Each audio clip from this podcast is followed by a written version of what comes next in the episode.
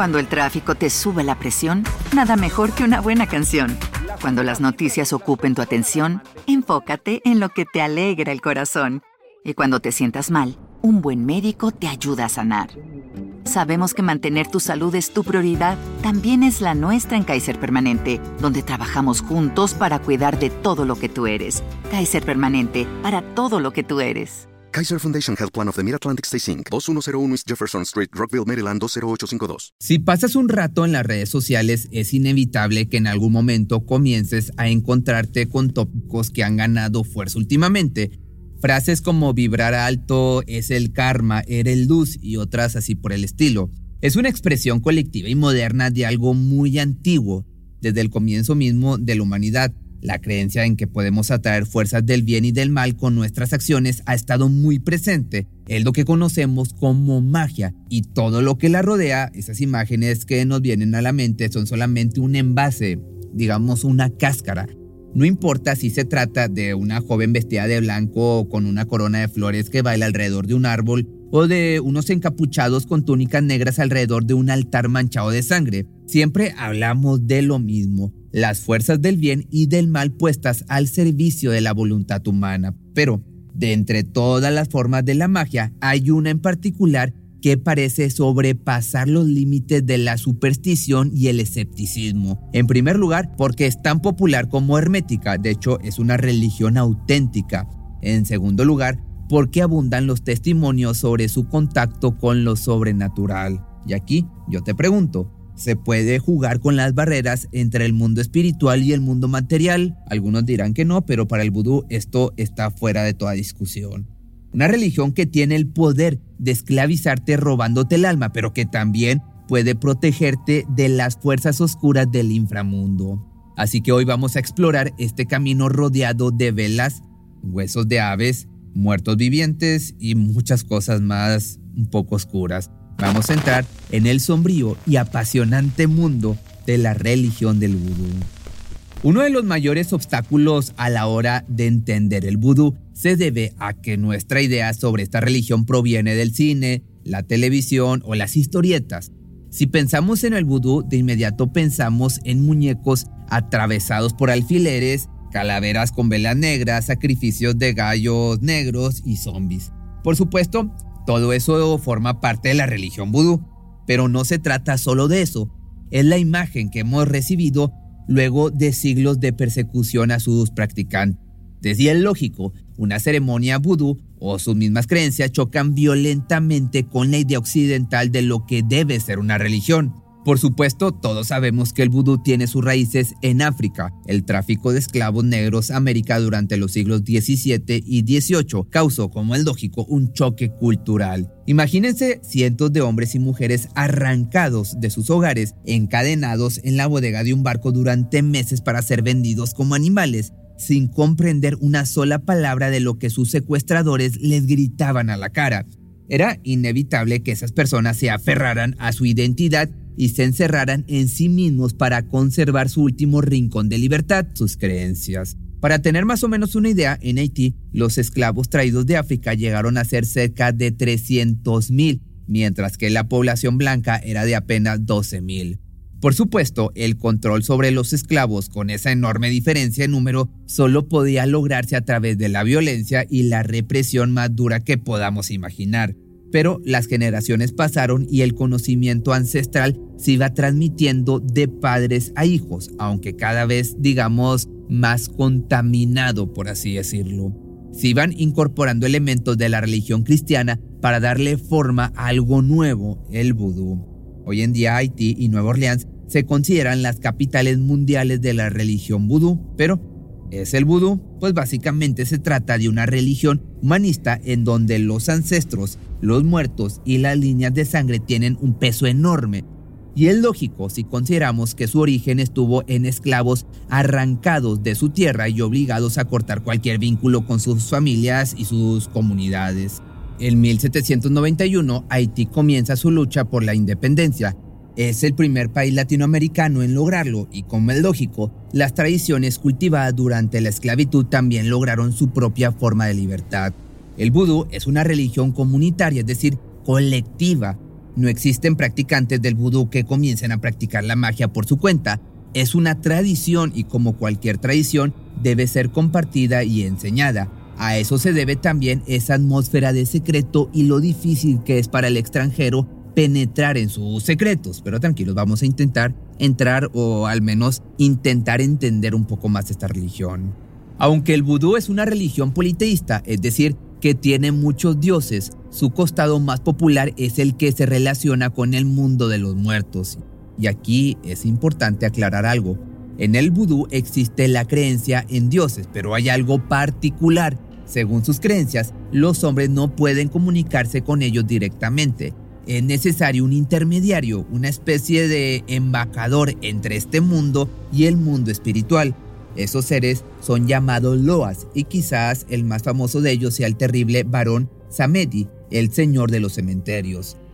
El nombre de este ser sobrenatural proviene del francés, que por cierto, tanto Haití como Nueva Orleans fueron colonias francesas y se puede traducir como varón sábado. Suele describírselo vistiendo un sombrero de copa y traje de chaqueta negro, pero no tiene nada de elegante cuando lo miras con más atención. El varón no tiene ojos, solo cuencas vacías. Además, lleva la cara pintada de blanco para asemejarse aún más a una calavera. Y como si fuera poco, lleva las fosas nasales tapadas con algodón. Sí, como los cadáveres, a los que se les tapan los orificios naturales para evitar los primeros y más desagradables signos de la descomposición interna. El varón entonces, Amedi, se encarga de recoger a los muertos de sus tumbas para llevarlos al más allá celestial.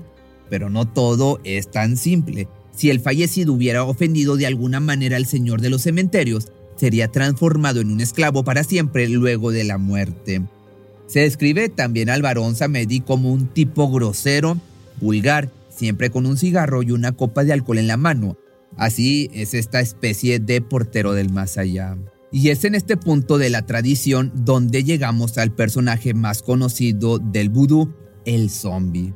Pero los zombies actuales, los conocemos a través del cine y la ficción, no son los muertos del vudú. En el vudú, los cadáveres no reviven, putrefactos y hambrientos para devorar todo ser humano o todo ser vivo que se encuentra a su paso. Incluso en el cine, los primeros zombies no tenían nada que ver con los de George Romero y sus cadáveres deambulando en hordas asesinas. El zombie vudú es víctima, en cambio, de una maldición un hombre o una mujer que, tras la muerte, se ve obligado a obedecer a quien lo ha convertido en zombie. Es un esclavo atado por la magia, sin voluntad y sin futuro. No conocen el calor, el hambre, el sueño o el cansancio, tampoco la higiene, el pudor o la educación. Una condición terrible que solo podemos imaginar como parte de la trama de una película o de una novela, si no fuera claro, por los casos documentados. Y aquí ponme mucha atención porque lo que te voy a contar es real. Ocurrió el 24 de octubre de 1936 en Emery, un pueblo de Haití. Imaginen el sol del Caribe ardiendo a pleno, la tierra seca de las calles del pueblo rodeado de vegetación, el cielo casi blanco bajo el resplandor de la tarde. El pueblo es apenas un conjunto de casas de barro y techos de hojas de palma, en el mejor de los casos, claro, blanqueadas con cal. No es una zona lujosa ni mucho menos, apenas un pueblo, digamos, rural. Pero la gente de por ahí está habituada. Para ellos es un día normal lleno de actividad. En un momento entonces alguien levanta la vista hacia el final de la calle. Hay una figura de pie y a la distancia no llama la atención, pero escucha voces, algunos pasos apresurados, en fin, los típicos sonidos que indican que algo está ocurriendo. Y así, esa figura que ha aparecido al final de la calle está avanzando, pero no lo hace en línea recta. Viene con paso vacilante, cojeando de una pierna. Es una anciana, está completamente sin ropa y trae la cara cubierta por un trozo de tela muy viejo, amarillento y deshilachado. Mientras avanza, el trozo de tela cae al suelo y los testigos de la extraña aparición dan un paso atrás. Es involuntario, puro instinto, es que la apariencia de la mujer no es normal, casi no tiene cabello, trae los ojos en blanco y no tiene cejas ni pestañas. La piel es muy pálida y tiene una textura extraña, como si formara escamas. Y como si esto no fuera lo suficientemente inquietante, comienza a proferir una especie de chillidos y lamentos que vienen del fondo de su garganta, monótonos pero a la vez aterradores. Podía haber muchas explicaciones para la aparición de la mujer, pero lo que ocurrió después fue mucho peor porque al acercarse a la anciana algunos pobladores notaron algo. A pesar de su estado lamentable, la figura que daba tumbos bajo el sol se parecía enormemente a Felicia Félix Mentor y no solo se trataba de sus rasgos, Felicia también había cojeado de una pierna, solo que Felicia Félix Mentor había perdido la vida 29 años atrás. Había sido enterrada frente a todos sus vecinos en 1907. Según se dice, los familiares de Felicia la reconocieron y se apresuraron a rescatarla de su estado. La llevaron a la casa familiar, donde la recibieron con amor y cuidados, pero no se engañaban. Tenían en claro que no era la misma Felicia que había partido casi 30 años atrás. Era un zombie, una maldecida condenada a vagar ni viva ni muerta. La escritora, antropóloga y folclorista estadounidense Sora Neale Hurston tuvo en aquellos años contacto directo con Felicia, y escuchen lo que dijo sobre este caso en su libro Tell Me Horse, una crónica de su trabajo de campo en la región del Caribe publicado en 1938. Tuve la extraña oportunidad de ver y tocar un caso auténtico. Escuché los sonidos fracturados en su garganta. Si no hubiera experimentado todo esto bajo la luz del sol en el patio de un hospital, podría haberme ido de Haití interesada en el tema, aunque dudosa. Pero yo vi el caso de Felicia Félix Mentor, el cual venía con el aval de las principales autoridades. Sé que hay zombies en Haití, gente que ha regresado de entre los muertos. Pero, ¿qué había pasado con Felicia? ¿Dónde estuvo durante esos 29 años y qué la había dejado en semejante condición? Pues bueno, el estudio del caso de Felicia recayó en manos del psiquiatra Louis P. Mars, quien la atendió en un hospital de Puerto Príncipe. De hecho, publicó un artículo en la revista Man especializada en estudios antropológicos. Ese estudio es del año de 1945 y en él el Dr. Mars describe al zombie como alguien que no estaba capacitado de darme ninguna información sobre su nombre, su edad, su lugar de nacimiento, dónde había estado antes, a dónde iba y cómo fue que llegó al hospital. Felicia se mostró durante el resto de su vida indiferente al mundo que le rodeaba y con una completa ausencia del sentido del tiempo, lo que cuadraba con la descripción tradicional de un zombie que ya te platicaba anteriormente, un ser animado pero casi insensible que podía obedecer cualquier orden y llevarla a cabo sin descanso hasta que se le ordenaba detenerse. Este estudio del Dr. Mars dejaba en claro que Felicia nunca fue capaz de contar nada de su pasado. Había muerto años atrás y su nueva vida resbaló a su alrededor sin dejar huella hasta que, por razones desconocidas, acabó dando tumbos por las calles de su pueblo natal. Pero, ¿cuál es la razón de ser un zombie? La tradición nos dice que, a pesar de tener un origen mágico, prácticamente sobrenatural, la creación de zombies en Haití tiene o tenía fines utilitarios cuando los esclavos de las plantaciones se veían sobrepasados por las jornadas agotadoras que les imponían sus amos y debemos entender que estamos hablando de una cantidad de trabajo que podía literalmente matar a un hombre, comenzaron a crear zombies para que aliviaran el trabajo. La palabra zombie entonces proviene de ensambi, que es la palabra del dialecto del Congo que significa alma. Se dice que hasta bien entrado el siglo XX, los zombies se seguían utilizando para realizar trabajo esclavo en las plantaciones. Y no son pocos los testimonios de viajeros que aseguran haberse topado con estos trabajadores sin alma. Pero si hablamos de testimonios, déjenme que les cuente otra historia real. Uno de los casos más famosos del siglo XX fue el de Claire Narcisse, un haitiano de 40 años que fue declarado sin vida por los médicos el 2 de mayo de 1962. Nunca se establecieron las causas del fallecimiento, pero se sabe que el hombre comenzó a padecer unas fiebres inexplicables durante varios días.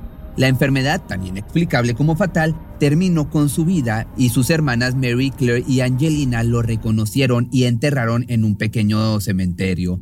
El entierro de este personaje demoró 24 horas por los preparativos. Durante ese tiempo, el cuerpo permaneció en la morgue. Claramente una tragedia para la familia Narcis, pero el luto pasó, el duelo terminó y volvieron a sus vidas, al menos hasta 1980. Un día como cualquiera, un hombre de mirada perdida y muy torpe en sus movimientos se acercó a Angelina entre los concurridísimos puestos de un mercado. Angelina intentó alejarse pensando que se trataba de un homeless o un vagabundo, pero el hombre dijo que era Claire Views, su hermano, declarado sin vida y enterrado 18 años atrás. Lo impactante en esta historia es que, a diferencia de Felicia Mentor, Claire Views conservaba recuerdo de lo ocurrido, aparentemente porque el método utilizado para transformarlo en zombie fue un poco diferente.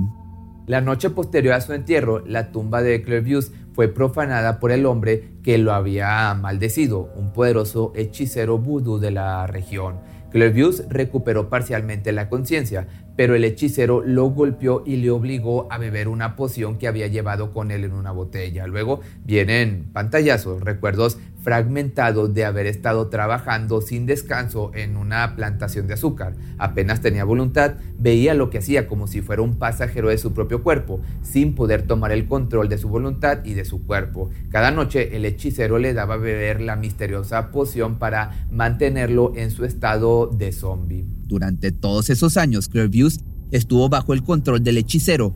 Cuando éste perdió la vida, Clairview se escapó y pasó vagando por un lado a otro sin poder dar con su hogar o con algo que despertara sus recuerdos. De esta manera pasó un tiempo indeterminado perdido en la selva y en poblados lejanos, mendigando y alimentándose de lo que encontraba hasta que, al final, encontró el camino. Clairview murió, esta vez definitivamente en el año del 94. La ciencia ha analizado las tradiciones y rituales del vudú llegando a la conclusión de que sustancias como las secreciones venenosas del sapo o hierbas como el estramonio son comúnmente utilizadas en sus brebajes y pociones. Estas sustancias explicarían cómo los maldecidos, entre comillas, caen en un estado cataléptico del que son despertados y drogados hasta el punto de anular su voluntad algo que fue vivido en carne propia por el equipo de grabación de la película de 1988, La serpiente y el arco iris, dirigida por el legendario Wes Craven. Esta fue una de las primeras películas rodadas íntegramente en Haití y debido a que se trataba específicamente sobre el vudú, la producción debió realizar ciertos acuerdos con la comunidad religiosa para que se les permitiera filmar. Consultando a varios de los mayores referentes religiosos, el equipo de Wes Craven recibió el visto bueno de hechiceros y sacerdotes a cambio de algunas alhajas de oro. Pero no solo eso, una de las condiciones era no falsear ni tergiversar la, religión vudú en la película. Fueron advertidos de que debían mantenerse respetuosos o sufrirían las consecuencias. En aquel momento, Santo Domingo y Haití se hallaban en medio de una tensa situación social pero los sacerdotes no se referían a alguna represalia política o militar, sino mágica. Uno de los guionistas se mostraba escéptico, decía no creer en esas supercherías y esto llegó a oídos de uno de los hechiceros vudú.